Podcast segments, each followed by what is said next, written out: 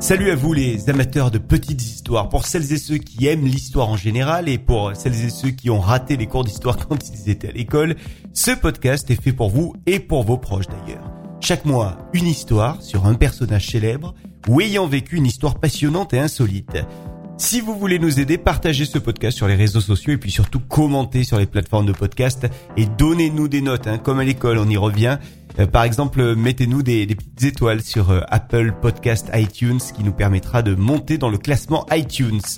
Aujourd'hui, dans la petite histoire, nous allons faire la rencontre de Dracula, ou plutôt de celui qui a inspiré le célèbre vampire. Il s'agit de Vlad, Vlad III Bassarab. C'est un prince de Roumanie du 15e siècle, connu dans l'histoire pour être une personne assoiffée de sang, autoritaire et fin stratège militaire. En plus du surnom de Dracula, il a également eu celui de l'Empaleur. Alors pourquoi ces deux surnoms, Dracula et l'Empaleur Eh bien, on va tâcher de le découvrir dans ce podcast. Alors on ne sait pas exactement quand est-ce que Vlad est né, mais les historiens estiment qu'il a dû naître entre 1431 et 1436, et probablement à Targoviste, qui est au nord-ouest de Bucarest, sauf que la légende dit qu'il est né en Transylvanie, la région du centre-ouest de la Roumanie. Ça n'a donc rien à voir, mais la légende correspond un petit peu euh, aux histoires en lien avec Dracula. Nous sommes donc à la moitié du XVe siècle et la période est mouvementée. Le Saint-Empire romain germanique et les pays chrétiens d'Europe de l'Est, qui comprennent notamment l'Autriche et les royaumes de Hongrie et de Pologne, sont menacés par la poussée de l'Empire ottoman.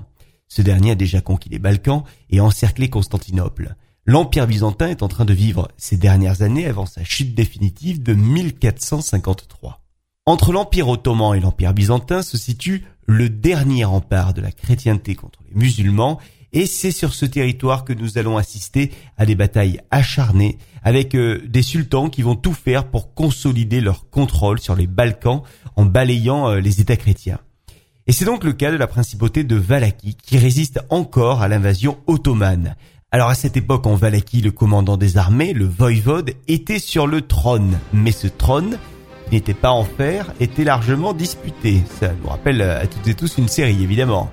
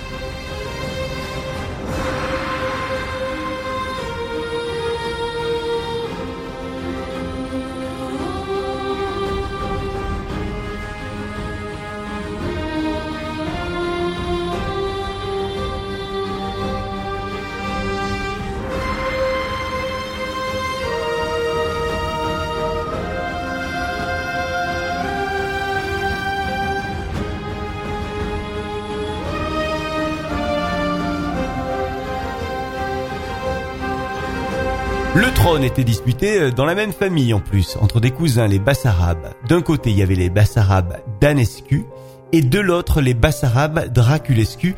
La famille qui va nous intéresser, euh, vous l'aurez compris, c'est la famille Draculescu.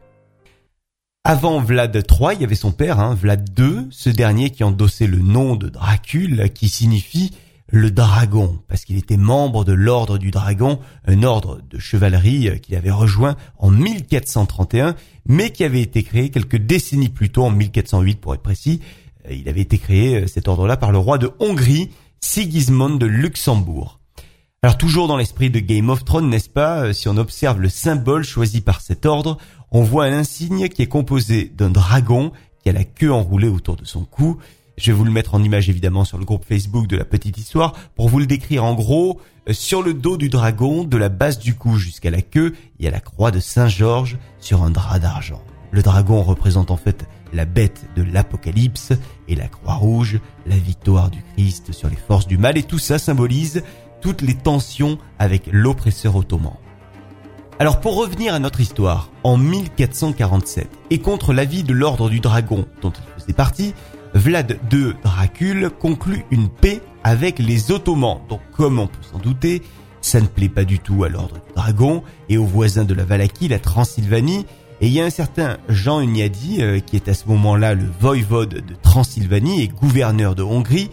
Et lui, il est en guerre contre les Turcs et donc il décide, pour se venger, d'entreprendre une expédition punitive contre Vlad II, qu'il considère du coup comme un traître à l'ordre du dragon.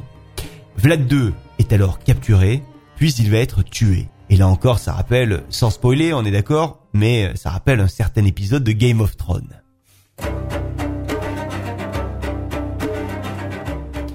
Après ce crime, Jean Euniadi se proclame donc euh, voïvode des régions euh, transalpines et il va faire élire au trône de la Valaquie un des cousins d'Anesti, évinçant ainsi euh, les Draculesti du pouvoir. L'un des fils de Vlad II, qui deviendra par la suite Vlad III tout simplement, est envoyé comme otage au sultan Mourad II à Andrinople, qui était alors la capitale de l'Empire ottoman avant de prendre Constantinople. Vlad III va y rester comme otage princier jusqu'en 1448. Mais pendant cette période de captivité, eh bien, il va avoir droit à des privilèges. C'était pas vraiment euh, un otage qui était martyrisé. Il pouvait par exemple étudier, euh, correspondre. On lui avait même mis à sa disposition des serviteurs, c'est vous dire. Du coup, il va en profiter pour nouer des relations qui vont lui permettre par la suite de retrouver le trône de fer. Bon, enfin, le trône tout court. En tout cas, c'est vrai qu'on se croirait vraiment dans le synopsis de la série. Hein. Alors pendant qu'il est otage, Vlad va assister à des supplices de prisonniers ou de soldats et c'est là qu'il va voir pour la première fois ses premiers empalements parce que les empalements euh, c'était les supplices bien connus de l'Empire ottoman.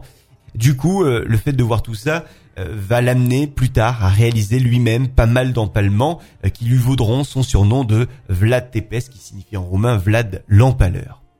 Alors selon la légende, il empalait lui-même ses ennemis hein, par la suite. Mais pas que ses ennemis d'ailleurs, puisqu'il y avait, euh, lors de la guerre contre les Ottomans, euh, des euh, soldats qui lui appartenaient, ses propres soldats qu'il avait empalés, qui fuyaient devant l'ennemi. donc du coup, pour les punir, il les avait empalés. On arrive en 1453 et la patatrac, vous connaissez l'histoire, c'est la chute de Constantinople aux mains des Turcs. Jean Euniadi de Hongrie euh, qui avait fait tuer autrefois Vlad II euh, par défendre Belgrade. Euh, il y a finalement Vlad III qui arrive à tuer Jean Euniadi et Vlad III arrive également à récupérer le trône de Valaquie. Vlad III va donc ensuite régner six ans sur Valaki, c'est son deuxième règne. Il va consolider son pouvoir en centralisant l'autorité et en éliminant sans pitié euh, tous ceux qui euh, tentent de le déstabiliser. Il va donc instaurer un climat de terreur, il va tuer tous ses opposants ou ceux qui ne respectent pas les lois, et d'ailleurs pour l'anecdote, il va même placer une coupe en or à la fontaine de la place centrale de Targoviste pour que celles et ceux qui sont assoiffés s'en servent pour boire de cette coupe d'or, mais la consigne était que cette coupe ne devait pas bouger, donc malheur évidemment à celui qui euh, la volerait, et devinez ce qui s'est passé, ben non, la peur régnait en maître, la coupe n'a jamais été dérobée et n'a jamais bougé de sa place tout le temps du règne de Vlad. Vlad a donc euh, toujours été en tête de se venger de la mort d'une partie de sa famille, et notamment de son père. Il fait donc euh, arrêter petit à petit toutes les familles qui ont un lien direct ou indirect avec les assassinats des membres de sa famille, et il va même les obliger à marcher pendant une centaine de kilomètres. Quand ces personnes-là arrivent à destination, il va leur ordonner de construire une forteresse avec une vue imprenable sur d'un côté les terres de Valaquie et de l'autre sur la Transylvanie. Cette forteresse va lui permettre de contrôler toute la vallée et le chantier va durer des mois et d'ailleurs euh, c'est un gros chantier très dur et beaucoup vont mourir sur ce chantier, le travail qui était euh, terrassant évidemment. On est en 1462, Vlad III se sent plus fort que jamais et donc il va lancer une campagne contre les Ottomans sur le Danube et il va faire tuer plus de 30 000 hommes.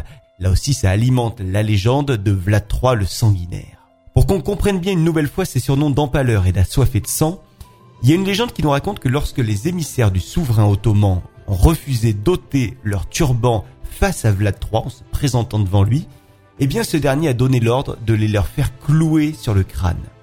Et selon cette même légende, lorsque le sultan serait arrivé, il aurait euh, trouvé des officiers turcs empalés par centaines.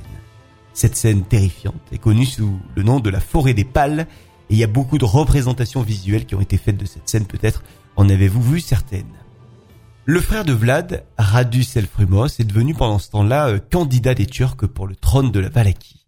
Il est donc à la tête de l'armée turque et lui, il n'a qu'une idée en tête, c'est de déloger son frère du trône. Il va donc le poursuivre, s'ensuivent des combats et une scène mythique d'après une légende qui euh, raconte que la femme de Vlad, qui voulait s'échapper, va trouver la mort en tombant du haut de la falaise de la forteresse dans laquelle ils étaient. Une scène qui a d'ailleurs été exploitée au cinéma par le cinéaste Francis Ford Coppola dans son film Dracula, souvenez-vous. Vlad, de son côté, lui, il continue d'essayer de s'échapper. Et là, il y a deux légendes. Selon une première version, il y a Vlad qui aurait euh, emprunté un passage secret à travers une montagne pour échapper à son meurtrier. Il y a une autre légende qui nous raconte qu'il aurait fait ferrer ses chevaux dans le mauvais sens pour s'échapper de nuit et faire croire à ses ennemis, grâce aux traces de sabots, que des cavaliers avaient pénétré la forteresse alors que Vlad en était sorti. Entre mythe et réalité, quoi qu'il en soit, son frère Radu le Beau, puisque c'était son, pseudo, va monter sur le trône de Valaki le 15 août 1462, alors que Vlad retourne pendant ce temps-là en Transylvanie, mais il est arrêté à Buda, capitale de la Hongrie, qui correspond aujourd'hui à une partie de Budapest. Il va rester emprisonné pendant 12 ans, et une fois libéré, il va retourner en Valaki et va s'installer à Bucarest. En 1476, Vlad est reconnu à nouveau pour une troisième fois comme prince de la Valachie.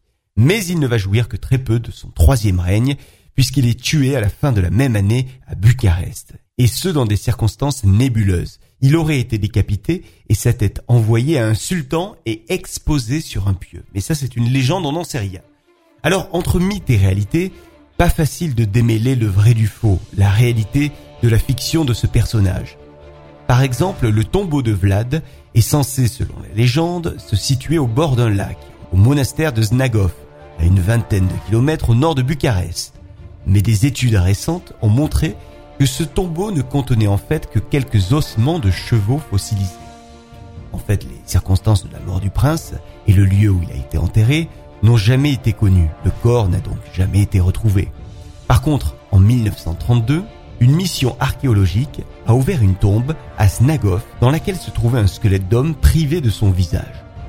À ses côtés était disposée une épée, une médaille de l'ordre du dragon, une couronne, les restes d'une cape pourpre, ainsi qu'une bague de femme. Une bague de femme qui était d'ailleurs cousue à l'intérieur de la manche d'un vêtement, et il semble que ça se faisait beaucoup en Europe et à la fin du Moyen Âge pour exprimer son amour à une personne.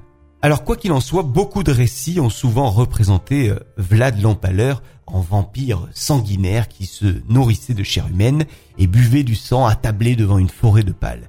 On affirmait qu'il euh, aurait systématiquement fait écorcher, fait bouillir, fait décapiter, fait aveugler, fait étrangler, fait pendre, fait brûler, fait frire, fait clouer, mutiler et bien sûr empaler tous ses ennemis.